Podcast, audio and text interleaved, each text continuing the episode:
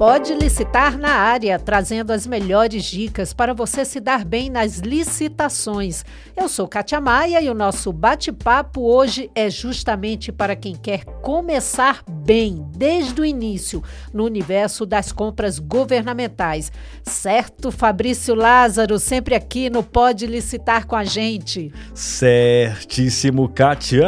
E aí, Kátia, tudo bem com você? E aí, Fabrício, Demais, tudo bem? Tudo bem. Um oi para o nosso ouvinte que acompanha esse podcast assiduamente, Kátia. Todo mundo curtindo, compartilhando, deixando aquele joinha que pra gente faz um bem danado. Isso, é isso aí, ouvinte. Curta, compartilhe, dê cinco estrelinhas é no isso. Spotify. Se gostar, passa adiante.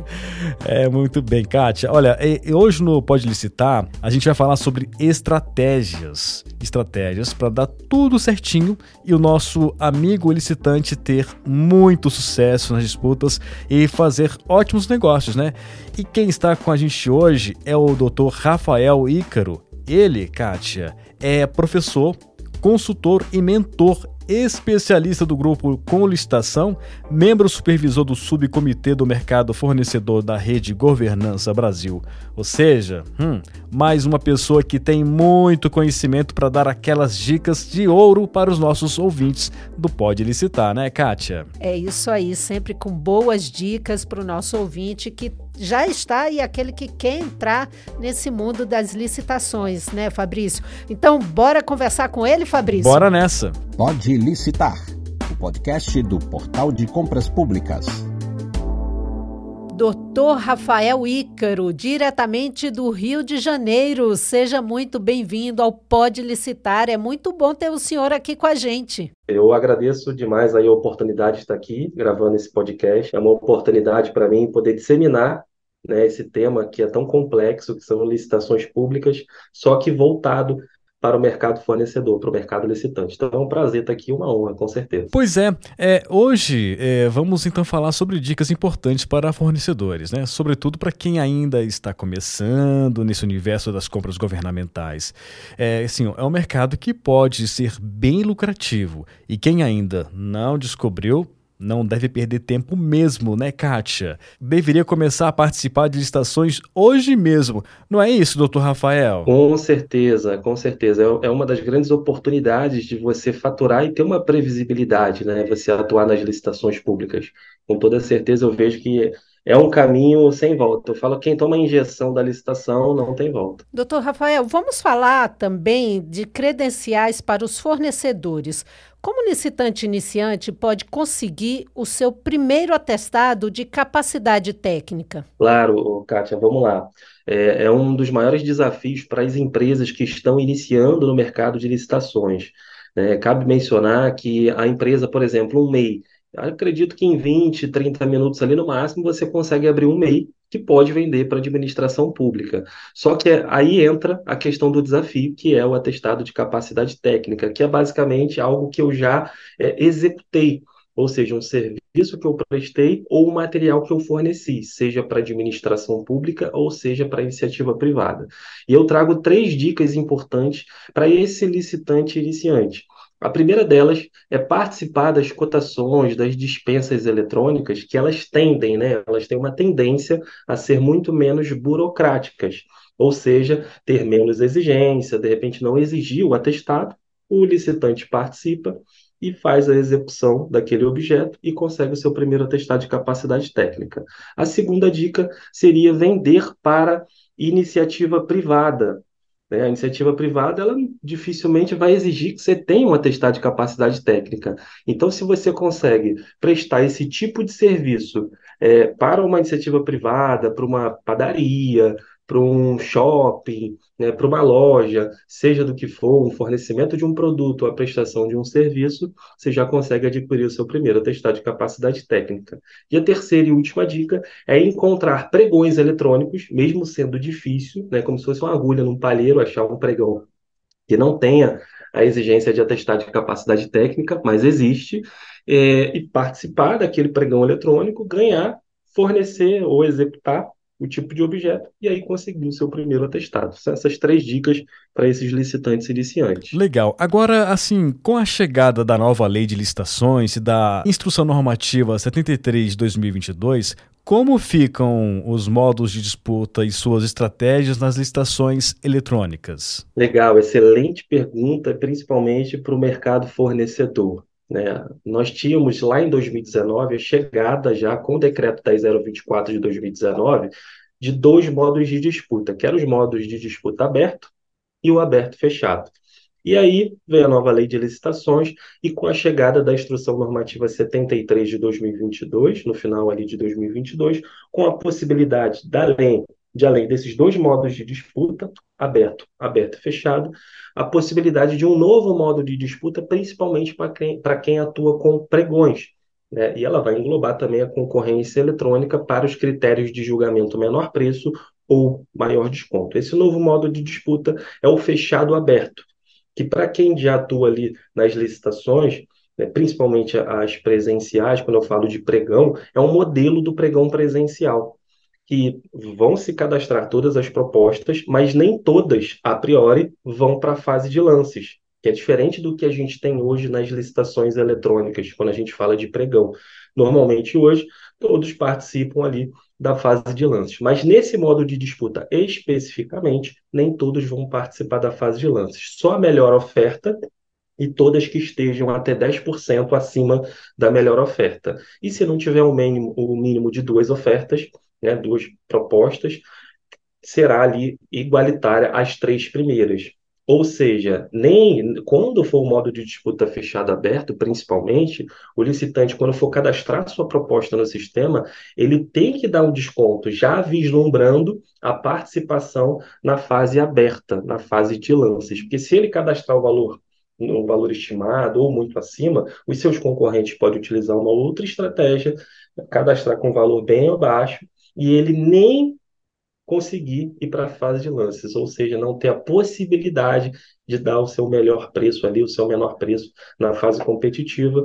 E eu vejo que vai, é, que vão ocorrer muitas é, desclassifica desclassificações pela, por essa questão desse percentual ali da fase de lances. Então, acredito que é um ponto super importante, inclusive na análise do edital. E quem é responsável por essa fase do processo? Como exatamente é feito esse filtro? É, na verdade, eu acredito que os sistemas eles já estarão é, adaptados para isso de forma automática.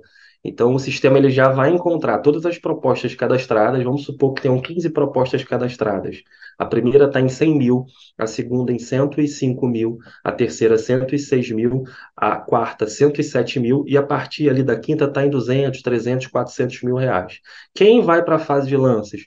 Só a primeira até a quarta, que está em 107 mil porque está na base ali dos 10% da primeira colocada. Então, tudo isso será de forma automática. O sistema ele já vai fazer o trabalho automático e só vai para a fase de lance de forma automática.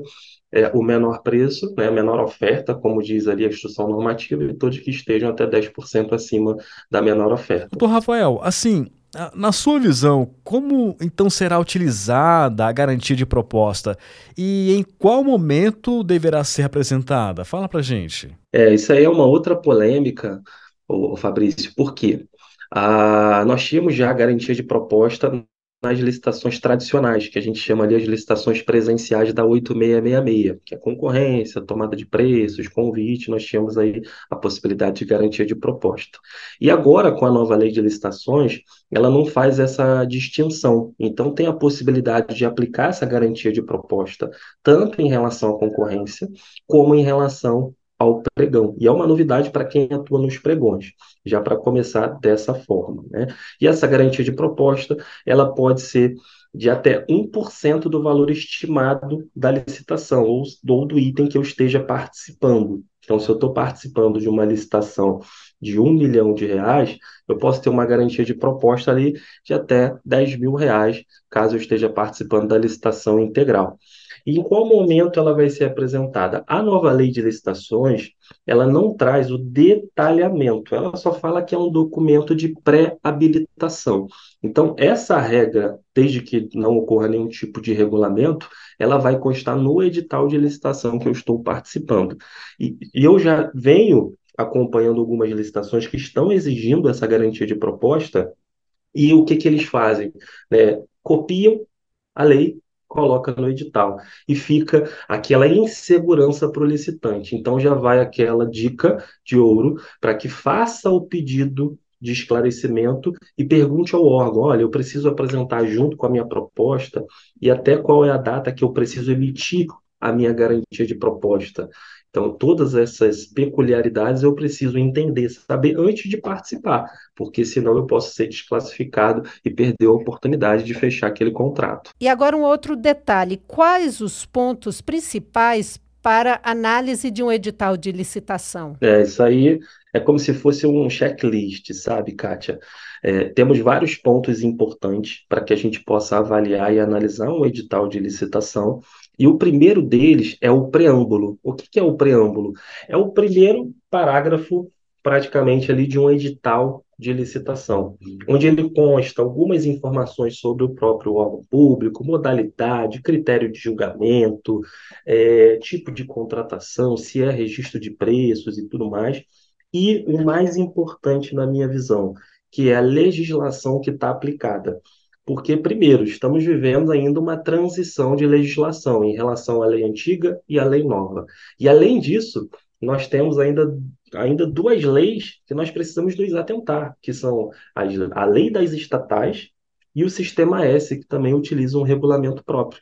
Então, se você participa de uma licitação, por exemplo, de uma estatal, ela abrange a Lei 13.303. E cada estatal, a exemplo de uma Petrobras, de uma é, EBC, elas possuem um regulamento interno de licitações e contratos. Então, preciso me inteirar dessas informações para saber se o edital está elaborado conforme a legislação e o regulamento. E a mesma coisa para a nova lei de licitações, para a lei 10.520, que é a lei do pregão, 8666. Isso tudo eu preciso identificar no preâmbulo e saber se o edital de licitação está coerente com a legislação que está sendo aplicada naquele certame. Esse é o primeiro ponto assim super importante. Segundo, objeto de contratação versus a descrição detalhada. Porque eu posso ter um objeto de contratação de manutenção de ar condicionado. Só que pode ser uma manutenção de ar-condicionado, um ar-condicionado de janela, um split, que são ar-condicionados praticamente domésticos, simples de fazer manutenção. Só que eu posso ter uma centrífuga, que eu não sei se você sabe que uma centrífuga é do tamanho, às vezes, de uma casa. É gigante, é uma complexidade, existe é, uma automação naquele equipamento. Né? Então, tudo isso eu preciso verificar lá no termo de referência ou no projeto básico daquela licitação. E a terceira dica que eu dou sobre análise edital é a questão dos prazos, prazos diversos, tanto em relação a prazo de entrega, prazo de execução, qual é o prazo de pagamento, prazo para assinatura do contrato ou da ata, prazo para apresentação das razões recursais, intenção de recurso, todos os prazos são muito importantes, porque quando a gente trata da administração pública, ela é rigorosa em questão de prazos. Então, se eu perco um prazo, ele preclui, eu perco a oportunidade de manifestar e, dependendo do caso, eu posso até ser penalizado, sancionado. Imagina, você entra para uma licitação para realmente faturar e tudo mais, você não se atenta ao prazo, a qualquer que seja, de enviar uma proposta, de assinar um contrato, de enviar um material, e você pode ser penalizado e tomar uma multa de até 30% do objeto daquela contratação. Então, são esses pontos principais aí que eu trago em relação à análise de edital. Muito bom. Esse é o nosso podcast. Qual o número mesmo, Kátia? Podcast número 45, Fabrício. Nossa, bastante já episódio. Hashtag 45, hashtag pode licitar, hashtag fica a dica. Ouça e torne-se um... Fornecedor é nesse mundo mesmo. das licitações. Boa. E agora chegou a hora do nosso ouvinte participar do Pode Licitar. Né? E se você quiser participar, É muito fácil. Pode mandar um e-mail para uh, imprensa@portaldecompraspublicas.com.br. imprensa@portaldecompraspublicas.com.br. E doutor Rafael, a, quem mandou a e doutor Rafael, quem mandou a, a, dúvida hoje foi a empresária Silvia Caetano, lá de Pernambuco. Ela atua na área de material elétrico. A Silva, a Silvia quer saber o seguinte: é verdade que a nova lei de licitações influencia os benefícios para MEI, que são os microempreendedores individuais, as ME, que são as microempresas, e a EPP, que é, são empresas de pequeno porte. E aí, doutor Rafael, influencia ou não? Oi, Silvia Caetano, um abraço para você. Ó, com certeza, né? E há quem diga que é inconstitucional esse artigo 4 da nova Lei de Licitações 14133 de 2021, porque ela influencia diretamente né, as micro e pequenas empresas, incluso ali o microempreendedor individual. Por quê? Porque nós, como microempresa, empresa de pequeno porte, microempreendedor individual, temos diversos benefícios que constam na Lei Complementar 123 de 2006, dos artigos 42 a 49, principalmente, como empate ficto, regularidade tardia, cotas exclusivas, subcontratação, licitações é, exclusivas e tudo mais. E a nova lei de licitações, ela traz algumas peculiaridades em relação à utilização desses benefícios, que é o quê? Nas licitações para aquisições de bens e contratações de serviços em geral, cujo item daquela licitação seja superior ao valor máximo de enquadramento de empresa de pequeno porte, que é de 4 milhões 800 mil reais, ou seja, se aquele item da licitação for 4 milhões 800 mil reais e um centavo, as micro e pequenas empresas que participarem dessa licitação não poderão utilizar os seus benefícios.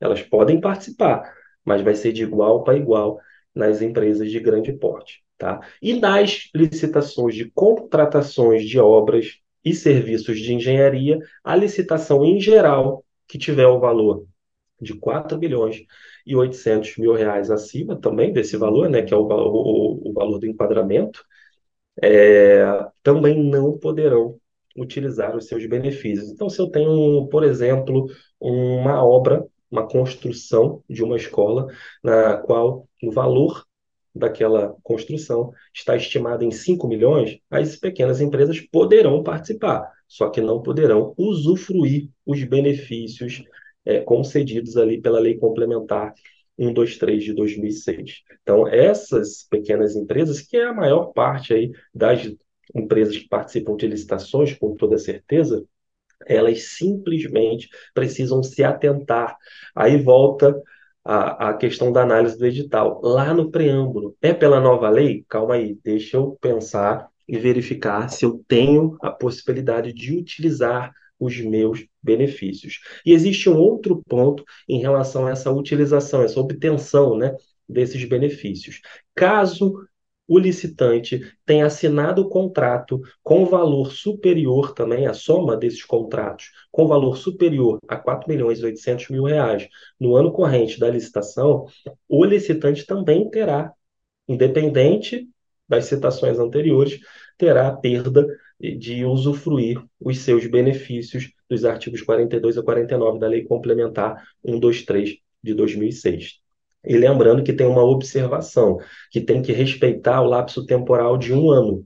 Então, por exemplo, se eu tenho uma licitação, vamos supor que aquela obra que eu citei de 5 milhões, ela tem um, um prazo de 24 meses de sua execução, então tem que fazer a divisão para 12 meses. Quanto que dá em 12 meses? 2 milhões e 500 mil reais. Então, não vai infringir na questão dos benefícios. Agora, se for ali até 12 meses, um ano, aí sim vai infringir na questão da, de usufruir aqueles benefícios. Então, são pontos super importantes que quando eu tiver participando de uma licitação pela 14133, eu preciso me atentar para não ter nenhum tipo de problema, porque volte e meia, dando essa dica aí novamente para a Silvia.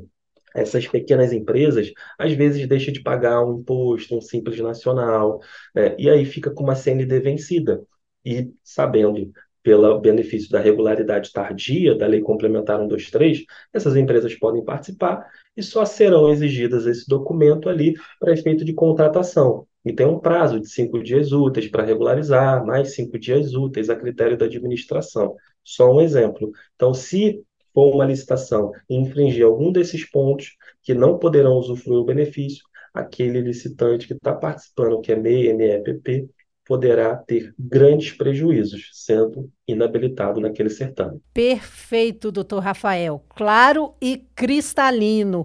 E para a gente encerrar, qual a dica de ouro o senhor pode dar para o licitante que está nos ouvindo nesse momento, para ele ter sucesso numa licitação? Legal. Olha, a dica de ouro, ela é bem clichê, mas a gente precisa é, acordar, que é a capacitação. Quem não busca conhecimento, quem não busca capacitação, principalmente no âmbito das licitações públicas, fica para trás. Eu preciso buscar conhecimento teórico, eu preciso buscar conhecimento prático, estratégias, porque o licitante, o fornecedor, ele precisa se adaptar, como se fosse um camaleão, né? A gente precisa se adaptar a cada edital de licitação. E para isso a gente precisa de estratégias, ter conhecimento. Porque se você não tem esse tipo de conhecimento, você vê que são vários pontos que a gente citou aqui nessa, nessa live, né, nesse podcast, que se você não se atentar, você vai ser desclassificado, vai ser inabilitado, isso vai influenciar na sua participação da licitação e, é claro, mais importante, na execução do objeto, na execução daquele contrato que você lutou tanto na fase de lance, na habilitação para ganhar. Então, a, a fórmula secreta, se é que existe, é ter o conhecimento, né, buscar capacitação contínua. E tem vários conteúdos, tanto gratuitos como pagos, que você consegue buscar essa esse conhecimento. Então eu vejo que a capacitação é o caminho é, mais mais tênue para ter um bom resultado nas licitações públicas para o mercado fornecedor. Show! Olha, Kátia, foi um podcast pra história, viu? Foi muito bom. Foi muito bom e passa tão rápido, né, Fabrício? Demais, muito rápido mesmo. E assim, infelizmente, chegou a hora de dar tchau, né? Nós queremos aqui agradecer muito, mas muito mesmo, a participação do professor consultor especialista do grupo com licitação, do grupo com licitação, Dr. Rafael, Dr. Rafael Ícaro, por compartilhar tanto conhecimento com os nossos ouvintes.